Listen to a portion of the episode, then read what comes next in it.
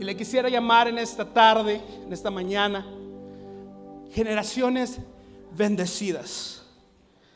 Generaciones que viven en el propósito de Dios, que van tras lo que está en el corazón de Dios. Amén.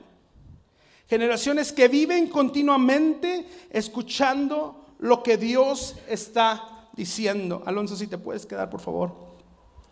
Generaciones que rompen con maldiciones generacionales. Generaciones que han decidido entregarse por completo. Yo no sé, pero cuando yo estaba aún más joven, yo crecí escuchando mi generación esto, mi generación lo otro, esta es la generación de esto. Y siempre como que nunca veíamos que llegara a cumplimiento esa palabra de esa generación. Pero Dios sigue buscando hombres y mujeres en generaciones que le sean fiel a Él. Amén. Que le sean fiel a Él en todo. Y vamos a comenzar por ir a Éxodo 25 al 6. Éxodo 25 al 6. Y si me tiene paciencia, en 30 minutos termino. Y dice así la palabra de Dios, dice, no te inclinarás a ellas, ni las honrarás, porque yo soy Jehová tu Dios, fuerte, celoso, que visito la maldad de los padres sobre los hijos hasta la tercera y cuarta generación de los que me aborrecen. Y hago misericordia a millares a los que aman y guardan mis mandamientos. Señor, te damos gracias en esta mañana por tu palabra.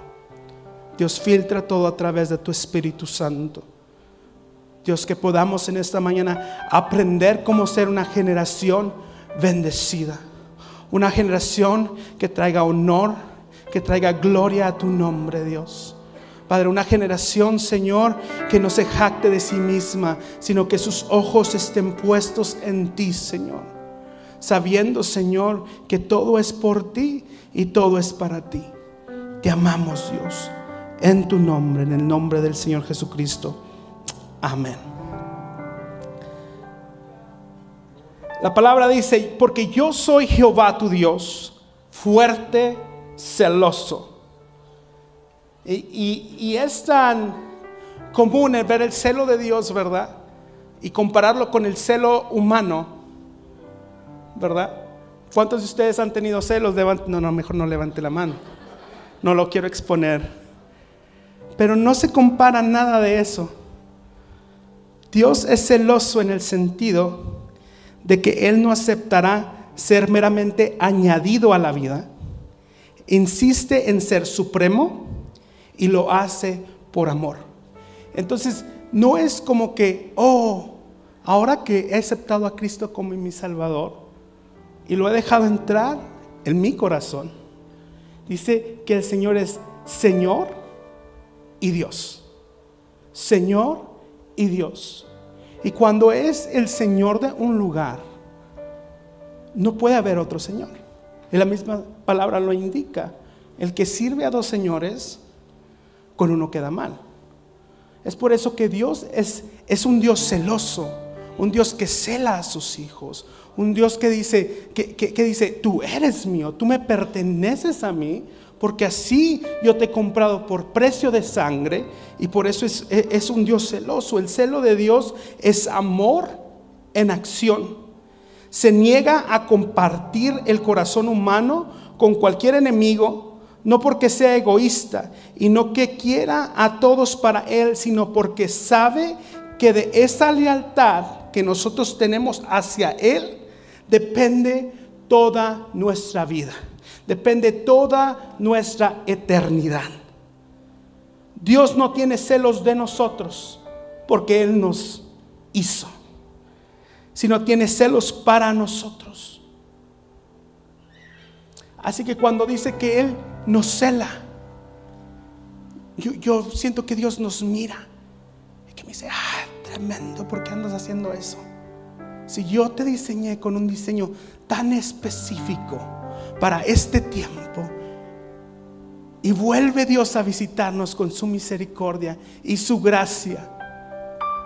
Porque sabe que lo que Él ha dicho desde el principio tiene que venir a cumplimiento.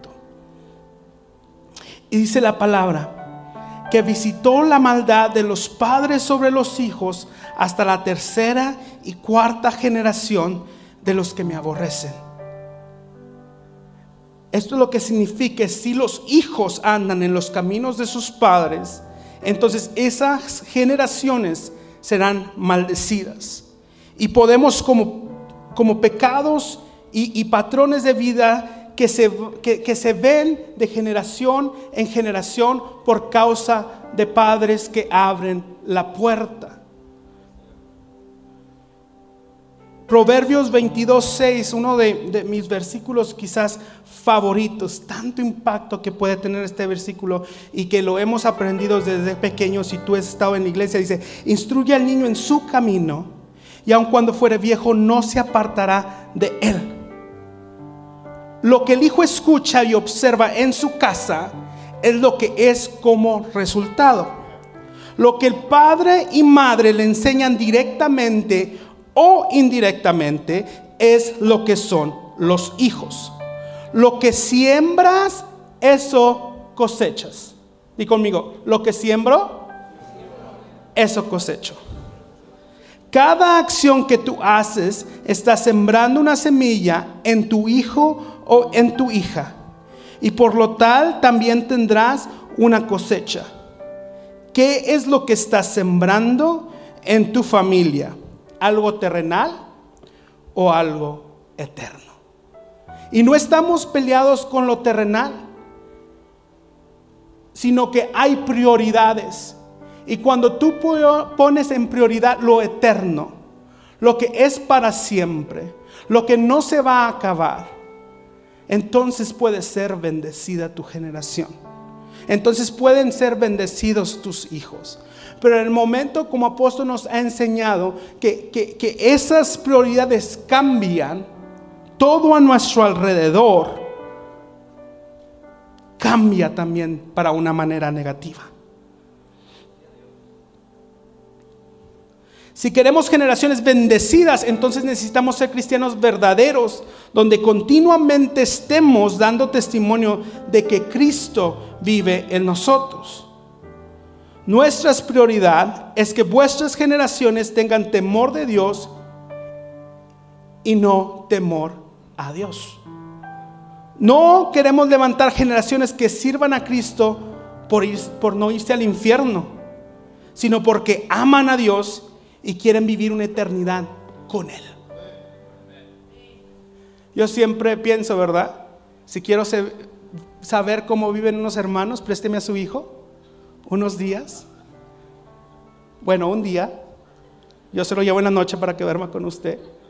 Y si empieza a llorar, también se lo doy. Amén.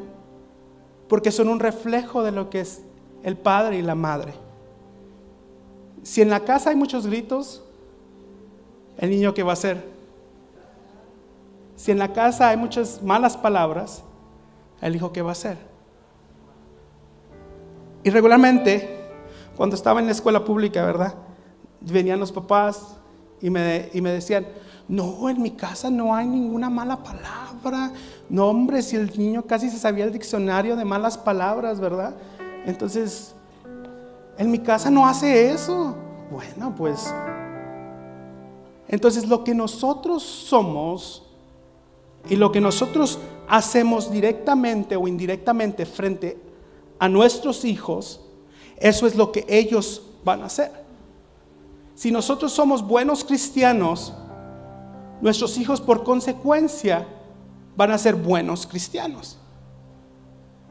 Si nosotros oramos, si nosotros ayunamos y los hijos ven que es genuino, porque esta generación Z y esta generación alfa están viendo quien vive una vida verdadera. Una no una vida doble, una vida verdadera delante de Dios. Y cuando ven que es algo genuino, la generación Z y la generación alfa le entran, porque saben que es verdadero porque saben que no es una careta de domingo o de miércoles, sino que viven una realidad en casa y fuera de casa, dentro de la iglesia y fuera de la iglesia. Y si queremos generaciones bendecidas, entonces tenemos que ser cristianos verdaderos en todo lugar y en todo momento. El ser cristiano no solamente es como un trabajo part-time o un trabajo de medio tiempo, donde solamente vas y ponchas cuando es domingo, o vas y ponchas cuando es miércoles, o vas y ponchas cuando tienes grupo pequeño, o vas y ponchas cuando es hora de la oración sino es un constante el estar conectado con el Espíritu de Dios para que el Espíritu de Dios te guíe. Y si queremos generaciones bendecidas, entonces tenemos que estar conectados con el que bendice.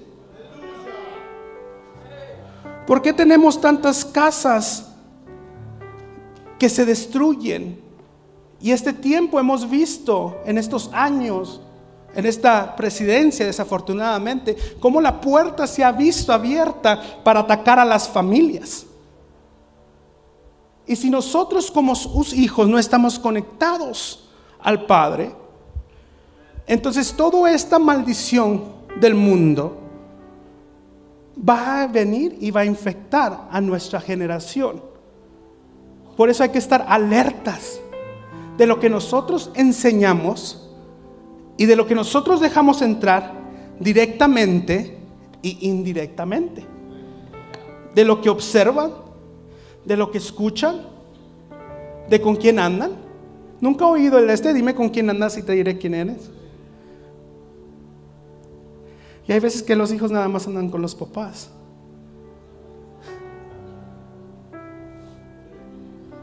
Y le digo, no es así como que lo quiero insultar, pero Queremos vivir una vida real. Una vida donde usted esté conectado con el Padre. Que su familia sea bendecida.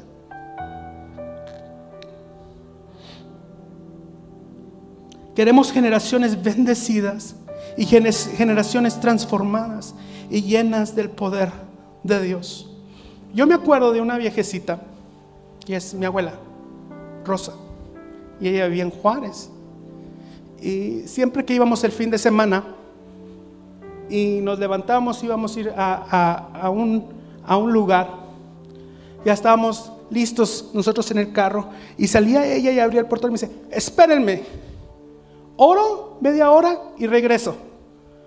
Y ahí nos tenía sentados en el carro esperando media hora a que saliera de orar. Pero esa mujer no se iba de su casa si no tenía su conexión con Dios. Era algo verdadero. Era algo genuino. Entonces yo vengo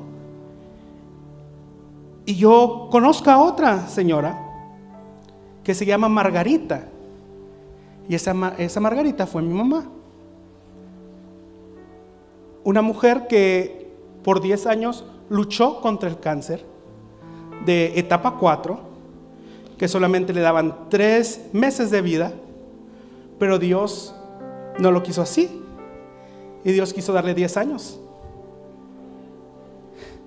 Y una mujer que cuando yo me asomaba a escucharla, estaba en cama, pero estaba orando por nosotros.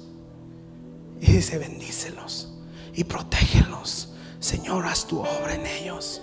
Y yo la podía escuchar y yo la podía, eh, eh, o sea, a mí nadie me lo contó. Yo lo vi, yo lo experimenté. Una mujer que no le tenía miedo a la muerte porque sabía dónde estaba la eternidad. Una mujer que decía, yo sé a dónde me voy a ir. Si el Señor me quiere dar hasta ahorita, está bien. Me decía ella, yo estoy preocupado por ustedes pero ella ya sabía dónde iba. Entonces, al estar yo en el hecho de, muerte de mi mamá, yo como vidente pude ver los ángeles y veía cómo ella los miraba y sonreía. Y le decía, mamá, ¿ves algo? Y me decía, no. Pero yo sabía que los estaba viendo. Y yo sabía que era una verdadera relación con Dios. Que a pesar que no vio el milagro de sanidad por completo, su fe fue inquebrantable. Porque ¿sabe qué es lo que hacía ella mientras tenía su quimo en su brazo? Hablaba de cómo Dios podía sanar a los enfermos.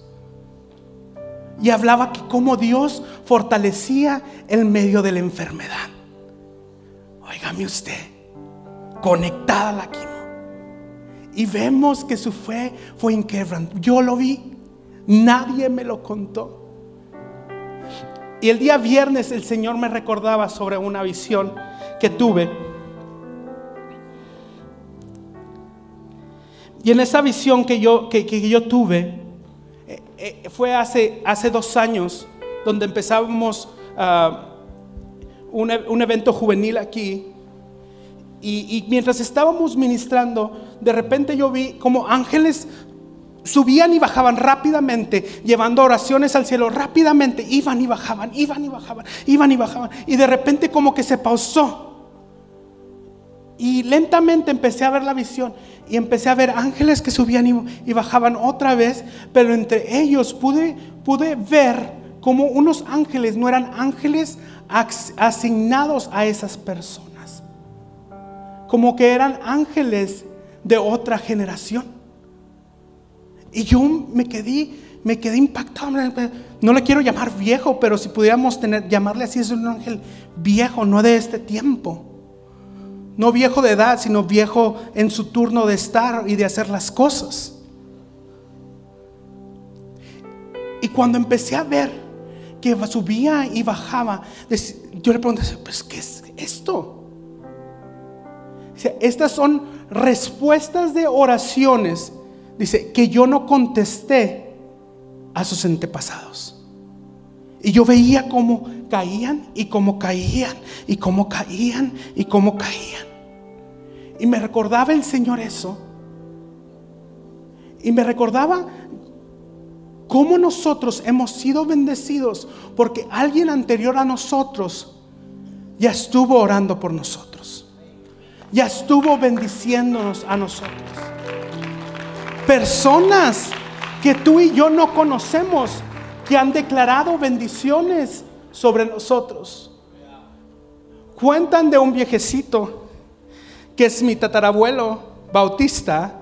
Él era bautista. Yo nunca lo conocí. Tiene un ejido muy grande.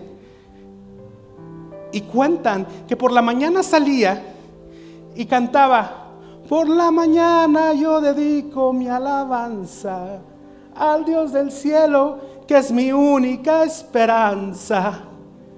Yo nunca lo conocí, pero yo sé que de una manera u otra yo soy bendecido porque ese viejecito decidió bendecir al Señor.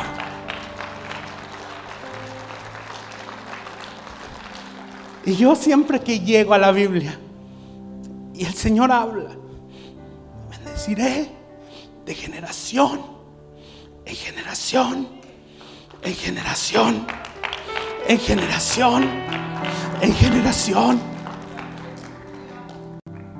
Y el Señor siempre ha sido fiel para aquel que cree, para aquel que es leal, para aquel que le quiere entrar con todo y sin reservas a nada. Porque el humano a veces dice, le entro a todo, pero está mm, dos tercios adentro y un tercio afuera. Por si sale mal, me regreso. Pero Dios dice, confía totalmente en mí. Confía totalmente en lo que yo tengo. Y si queremos generaciones bendecidas, entonces nosotros tenemos que entrarle con todo. Tenemos que confiar a Dios en todo. No nomás en las áreas que a mí me gusta como la salud. No las áreas solamente como en la protección, en la bendición, en la multiplicación, en todo. Si Él es Señor y Dios, entonces nosotros como sus hijos y sus siervos tenemos que estar continuamente humillados delante del Padre, escuchando lo que Él está a punto de decir. Si decimos que todo lo que tenemos es de Él y que nosotros ah, somos, how, do you say steward? Mayordomo, somos mayordomos de lo que nos ha dado. Todo lo que tienes, eres mayordomo de lo que es, del Señor. ¿Cómo lo estás cuidando? Y al tener esta visión, entendí que hay oraciones que nuestros abuelos, que nuestros padres hicieron y no las vieron contestadas, pero que están en los aires listas para cumplirse en este tiempo.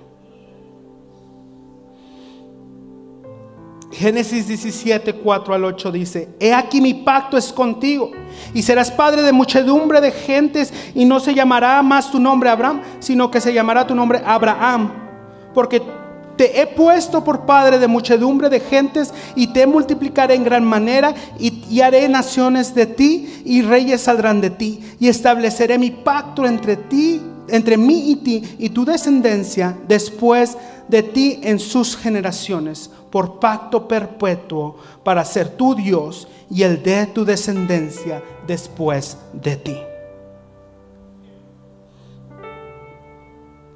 Y Génesis 26, 24, quiero que me escuche. Y, si la, y se le apareció Jehová aquella noche y le dijo, yo soy el Dios de Abraham, tu padre.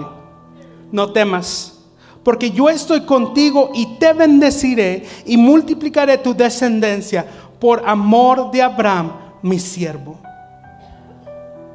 Génesis 28, 13 dice, y aquí Jehová estaba en lo alto de ella, el cual dijo, yo soy Jehová, el Dios de Abraham, tu padre, el Dios de Isaac. La tierra que estás acostado te la daré a ti y a tu descendencia. El Dios de Abraham, el Dios de Isaac y el Dios de Jacob. Y hace cuenta que les da la misma palabra de bendición generacional, de una bendición eterna. Y Éxodo 3:15 dice, además dijo Dios a Moisés, así dirás a los hijos de Israel, Jehová el Dios de vuestros padres, el Dios de Abraham, Dios de Isaac y Dios de Jacob, me ha enviado a vosotros. Este es mi nombre para siempre. Con él se me recordará por todos los siglos. Y se vuelve a presentar el Dios de Abraham, el Dios de Isaac y el Dios de Jacob. Y si usted estuvo el miércoles, usted pudo escuchar eso de parte del pastor. Hay oraciones que no solamente nuestros padres, nuestros abuelos hicieron, oraciones de padres espirituales, de avivamientos masivos, como William Seymour, que no se han cumplido. William Seymour es el de Azusa, de la calle Azusa. Y oraciones que no se han cumplido, que han hecho y que no vieron en cumplimiento. Yo dije, ellos vieron muchos milagros, ellos vieron tanta cosa de parte del Señor y hay cosas que ellos no vieron en su tiempo porque no era el momento para verlo. Pero en los aires ya está hecho, ya está contestada. Entonces es solamente atraerlo y tomarlo y hacerlo. Hay territorios que el Señor ya le había entregado a tus padres, a tus abuelos, que tú no tienes idea de ello, pero que ya son tuyos. Así como la maldición generacional se va de generación en generación, también la bendición generacional se va de generación en generación. Así como tenemos que quebrar con la maldición generacional, tenemos que ahora obtener lo que Dios ya nos ha dado desde el principio. las promesas cumplidas a nuestras familias, tenemos que caminar en ellas. ¿Y sabe cuál era una de las oraciones de mi abuela? Que sus hijos se convirtieran. Y ella no vio que sus, que, sus hijos se convirtieran.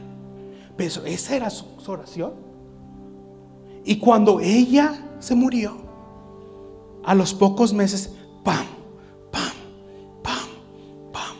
Era como si la semilla necesitaba ser sembrada para que hubiera un resultado.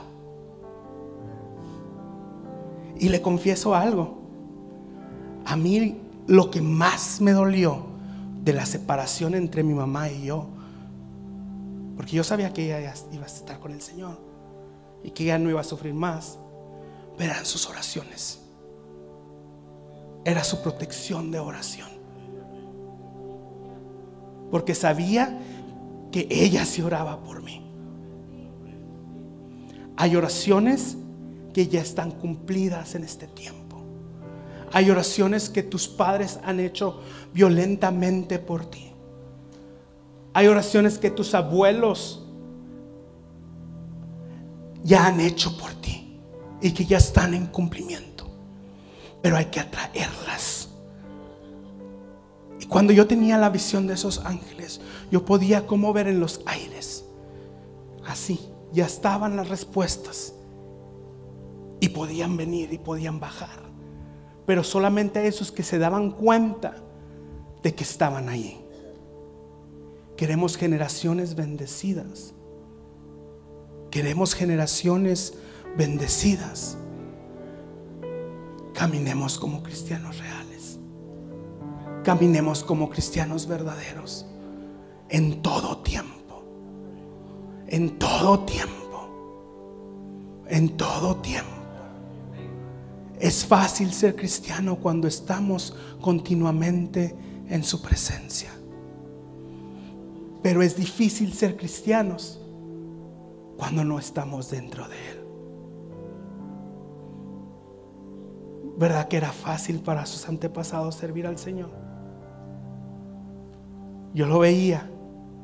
Yo no sé si usted lo ve en sus padres. Seamos cristianos reales. Le voy a pedir que se ponga de pie. Y no voy a durar mucho. Y yo sé que a lo mejor es muy tranquilito. Pero yo quiero que entienda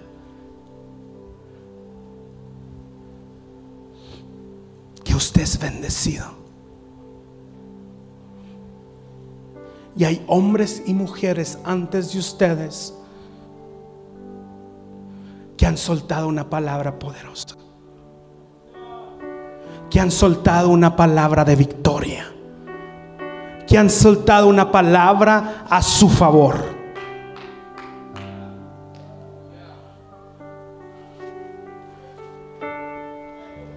Y a veces cuando yo me siento desanimado por las circunstancias de la vida, recuerdo. Y, yo me tomo la palabra y lo digo, el Dios de Rosa, el Dios de Maggie, el Dios de Alex. Porque si fue fiel con ellas, el Señor será fiel conmigo.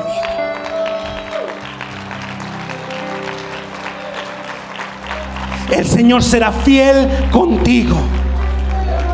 El Señor será fiel contigo.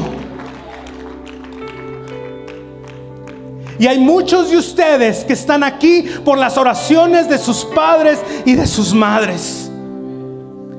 Que aunque no vieron que ustedes venían, Allí tenían a la pobre viejecita o al pobre viejito declarando, mis hijos, mi casa será tuya. Mis hijos, mis hijos, que anda de vago, mis hijos serán tuyos, Señor. Y el enemigo será derribado. Y el enemigo será derribado. Y declaraban palabras a tu favor. Tu favor. Y por eso estás aquí. Y por eso eres una generación más que bendecida. más que bendecida. Y si tú eres leal a Dios, como lo fueron esos viejos, el Señor también será leal contigo. El Señor será leal contigo. Porque eso la cuesta de que alguien le crea al Señor para que Él se mueva. Y si tú crees que tú eres más que bendecido, a lo mejor no estás en una posición de bendecido, pero eres bendecido. Yo te voy a invitar en esta tarde que pases. Y yo quiero declarar que esas oraciones contestadas que están en los aires bajen en esa hora y sean contestadas. Y que los territorios que ya fueron dados a ellos, ahora te sean revelados a ti. Que esas oraciones violentas que hiciste de joven, cuando bendecías a la, tu esposa que todavía no la conocías, cuando bendecías a tus hijos que todavía no los tenías, esas respuestas las atraemos en este lugar. Hágase para enfrente, deje que la gente pase.